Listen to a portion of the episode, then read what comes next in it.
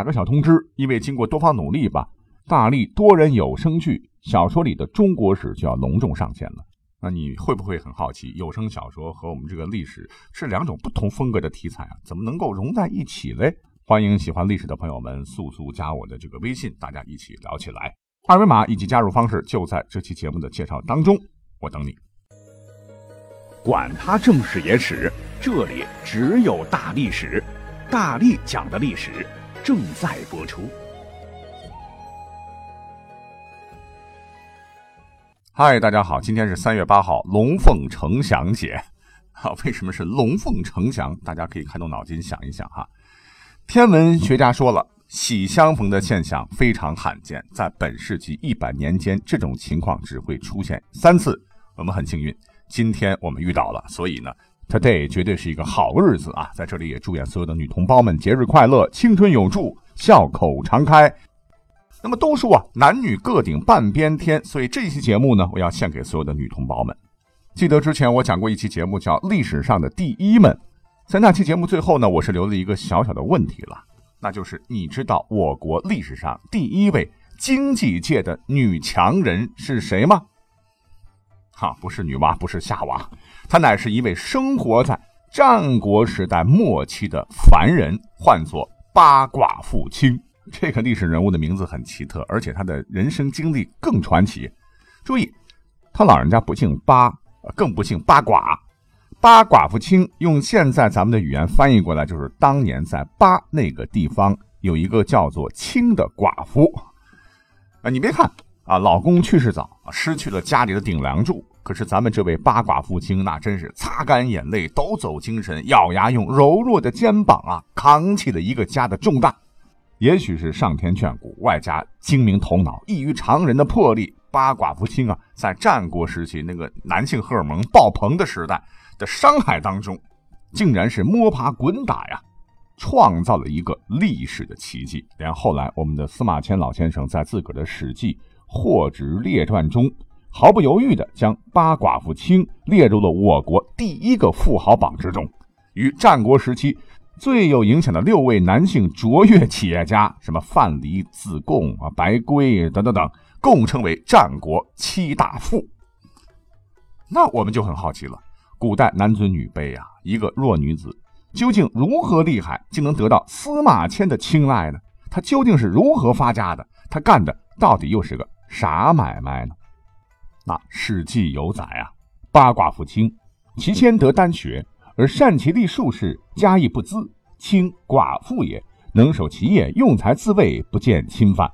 秦皇帝以为贞妇而克之，为助女怀清台。清穷乡寡妇，力抗万乘，名显天下，岂非以富也？可以这么说吧，八寡妇卿在当时也是全世界的首富之一，是富可敌国啊，相当于现在的比尔盖茨。那他靠的是什么买卖呢？原来八寡不清从事的是丹学业。哎，何为丹学呢？这古代呢，常指修道人炼丹的洞府或山穴。哎古人喜欢追求长生不老嘛，所以喜欢服用丹砂制作的不死仙药。当然，我们现在看起来那就是剧毒啊，重金属超标啊，吃进去以后马上会倒下，成为元素周期表的。可是当时丹学业，也就是采炼丹砂的买卖非常火爆。而我们又知朱砂又称沉砂、丹砂、赤砂、汞砂，是硫化汞啊，所以要得到这玩意儿的话，必须要在山中采矿才行。而八寡妇青正是掌握了祖传的独特的开采和冶炼技术，垄断了当时的丹学业，所以当时才能够成为全世界的一个大富婆。但这只是他成功的一个基础而已。八寡妇卿啊，据记载，不仅很有魄力，手段高明，摆平黑白两道，将家业做大做强。那为了保卫矿藏，他竟然在当时，组建了一支庞大的私人武装，以用财自卫，不见侵犯。那这支武装呢？武器精良，训练有素，完全可以当时的正规军有的一拼。哎，我们要知道，这可是在古代中国，这个巴这个地方就是当时的蜀地呀，那可是秦始皇的地儿。你想，秦始皇眼皮子底下竟然有这么一支不可小觑的私人武装，那你想，以推行严刑峻法著称的秦始皇，怎么能忍得了呢？哈，秦始皇当然不能忍呐！来呀，啊，朕的地盘上竟然有这么一支私人武装，马上派人过去，给我我替朕好好的犒劳一下哈！哈哈，你以为秦始皇真的会暴跳如雷吗？非也。其实历史上啊，你别看秦始皇他非常牛叉了哈，歼灭六国，建立了大一统的国家，成为千古一帝。当年即使是秦始皇见到这位帝国首富八寡妇卿，也得给三分薄面。绝对不敢动其分毫啊！刚讲，八寡妇卿因为垄断了帝国的丹学业，所以是富可敌国。秦始皇还没有当皇帝前，攻打诸国，调动粮草军队，那可是花费巨大的。别看胜利的多，可是有些大战那都是惨胜啊！对于秦国来说，也是消耗巨大，导致国库空虚啊。要不是当年爱国女 CEO 八寡妇卿拿出大堆大堆的 money 资助军队，秦始皇想击败东方六国，可能还会费点力气。不光这些，后头秦始皇还修长城啊，据说也是秦始皇亲自找他老人家借的钱。你看他的面得有多大？除了这些个，大家伙都知道，我们千古一帝秦始皇的陵寝到现在不是还没有被挖掘吗？也当然原因是很多了哈。根据《史记》说，始皇初继位，穿至骊山，疾病天下，天下徒送役七十万人，穿三泉，下同而治国，宫观百官奇器珍怪，徒赃满之。啊，巴拉巴拉，以水银为百川江河大海，机象灌输，上具天文，下具地理，以人鱼膏为主，度不灭者久之。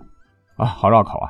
也就是说，秦始皇嬴政刚刚即位的时候呢，就开始在骊山来修建自己的陵墓了。这个陵墓修建最多的时候，人数达到了七十多万人，地宫挖得很深呐，至少有三十五米，跟现在比大概十几层楼那么高吧，已经挖到了三层泉水以下。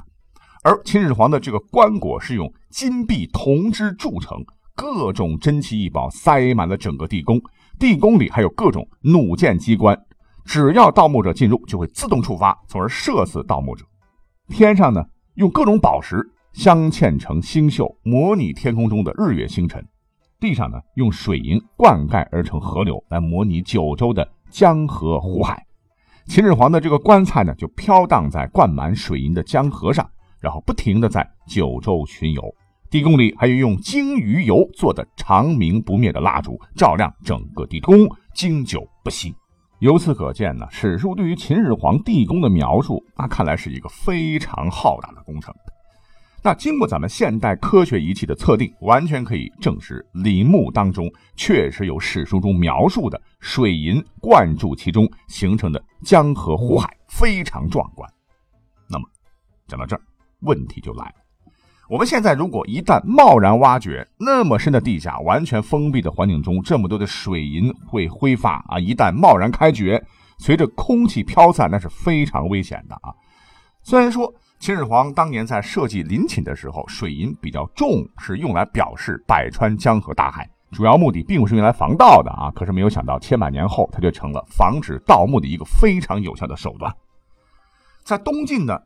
有一个大师叫葛洪，就曾说：“说金汞在九窍，则死人为之不朽啊。”古人确实也认为水银与龙脑合用，可以防止尸体不腐、灵魂不灭啊，所以也常常在历史上用作防腐的材料。比方说，在宋代，有很多朝中重臣去世，为了表示体恤优厚，皇帝会按照礼制赐其水银。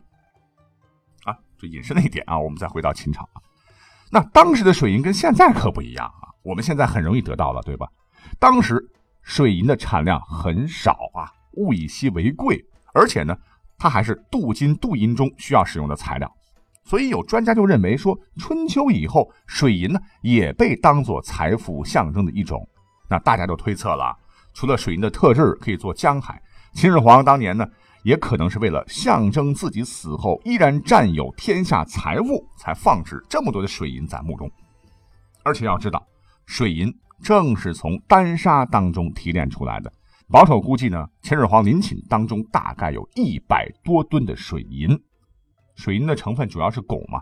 现在国际上汞它不按吨计价，而是以瓶为单位计价，每瓶约重三十四点五公斤，价格，哎呦我天，很贵了。